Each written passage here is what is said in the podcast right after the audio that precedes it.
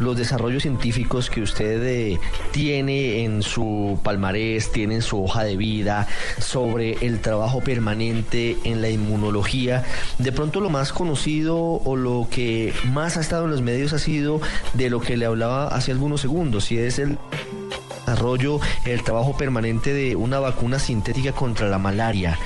¿Por qué ha tenido tantos enemigos, tantos momentos difíciles, esa posibilidad de, bueno, experimentar eh, con, una especie de, monos, En, el Amazonas y demás? ¿Cuáles han sido los problemas principales que usted ha tenido en esa experimentación? Ricardo, mire, yo estaba dictando conferencias hace aproximadamente un año en Tenerife, en las Islas Canarias, en España. Y era una conferencia por ahí, unas 600, 700 personas, y de pronto se paró una periodista y me dice, doctor Patarroyo, dígame una cosa. ¿Por qué es usted el premio Príncipe de Asturias más cuestionado y criticado de la historia? de ¿cómo? Me dijo, sí, ¿por qué es tan cuestionado? Le dije, pues mire, le agradezco mucho señora, pero yo no tenía ni idea de eso. Explíqueme usted. Me sí, me puse y entré en Google y en todas las partes y eso sí, usted abre la boca y ¡fuas! le cascan, ¿ya? Y le dije, no tenía ni idea porque yo nunca más digo lo que, lo que a mí me hacen, sí, la verdad, verdad que no. Entonces me dijo, le dije yo, ¿y usted qué sabe? Me dijo, en público, usted ante unas 600 personas. Le dije, me dijo, yo sí sé por qué. Dígame, explíqueme por favor, porque yo ni lo uno ni lo otro. Y me dijo, porque usted es el único que ha tocado intereses económicos de las grandes multinacionales. Le dije, ¿cómo? Mira, mire, es muy sencillo. Aquí le damos el príncipe de Asturias, se lo damos a Mario Vargas Llosa, se lo damos a Álvaro Muti, se lo damos a etcétera, etcétera, pero eso no toca ningún interés personal. Nosotros le damos el premio Príncipe Asturias de las Ciencias a los que trabajan en neurología, a los que trabajan en física, a los que trabajan en... Pero eso no toca a ningún personal, es que usted está tocándole el bolsillo a las grandes multinacionales con las vacunas. Usted no cree, y se me para esta mujer y me dice, no cree que usted al vender la vacuna o al dar la vacuna para 3.500 millones de personas les está tocando los bolsillos a todos. Le gracias señora por explicarme lo que yo nunca jamás había entendido.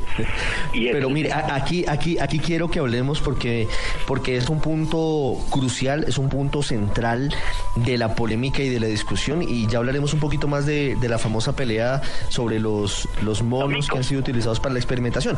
Pero antes, esa parte, porque quiero que, los oyentes conozcan, la mayoría lo deben saber, pero algunos de pronto no, quizás los más jóvenes tampoco, lo que significaría en el momento en el que Manuel Elkin Patarroyo concluya con absoluto éxito, está muy cerca de lograrlo, el desarrollo de la vacuna sintética contra la malaria.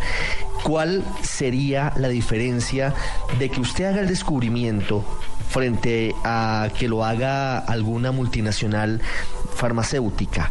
¿Cuál es la diferencia económica y para la humanidad? Mire, Ricardo, yo estaba en México como conferencista principal al Congreso Mundial de Parasitología. No había sino 1.800 científicos. 1.800 científicos. Y le puede preguntar a todos cuál fue la conferencia magistral plenaria más importante para el desarrollo de las vacunas y tiene nombre, se llama Manuel Elkin Patarroyo, Fundación Instituto de Inmunología de Colombia, en donde les decía, mire, vea, estas son las reglas para desarrollar cualquier vacuna. Ricardo, es que nosotros no vamos detrás de la vacuna contra la malaria exclusivamente. Y eso que le quede por favor clarito a todos sus radioescuchas que son una enorme multitud. Simple y llanamente vamos detrás de la manera de desarrollar una metodología para cualquiera y todas las vacunas. Entonces, ¿qué sucede? Eso toca los intereses, pero profundos de todo mundo. Sobre todo que la metodología que nosotros utilizamos es baratísima. Mire el lío tan bárbaro que hay ahorita con los productos estos ah, biológicos, derivados, etcétera, etcétera aquí a nivel de Colombia. Claro, los medicamentos biotecnológicos, la pelea que hay con los laboratorios de los Estados Unidos y demás. Vale un ojo de la cara, óigame, y el del otro y el del vecino y de los de alrededor también. Resulta que las vacunas químicamente hechas, ¿sabe cuánto me cuesta a mí producir la vacuna de la malaria?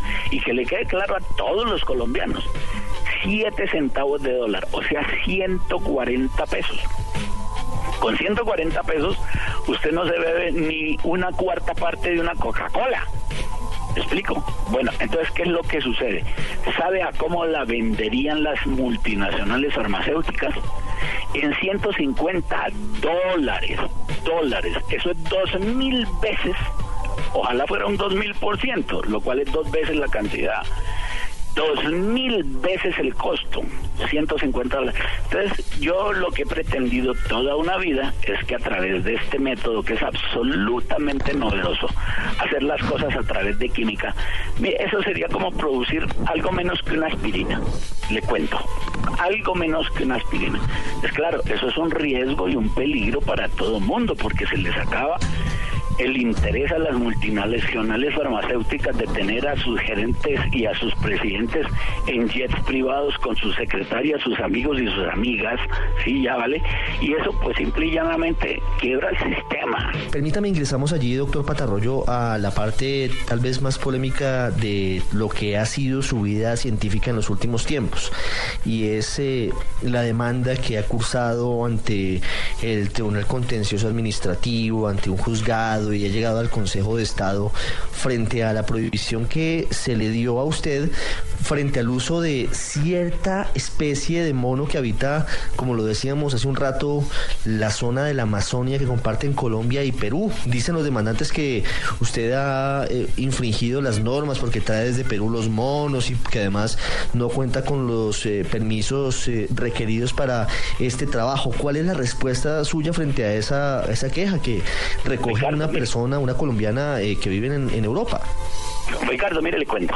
Con unos intereses oscuros, oscuros, muy oscuros, ¿sí? Ya, de los demandantes. A ver, la demanda, y no me molesta decirlo porque definitivamente es la verdad, la demanda es que yo traía cierta especie de micos del Perú para Colombia. Pero bueno, es que resulta que el Perú en Leticia queda cruzando el otro río, el, el río Amazonas. O queda cruzando la calle que separa a Leticia con Tabatinga. Y eso quienes me están escuchando saben que les estoy diciendo la absoluta verdad. En esencia, en un territorio de 7 millones, 7 millones de kilómetros cuadrados se las arreglaron para establarme una demanda por tráfico ilegal a 320 metros, metros, no kilómetros de distancia, metros de distancia, que es donde queda mi estación con respecto a estas dos fronteras.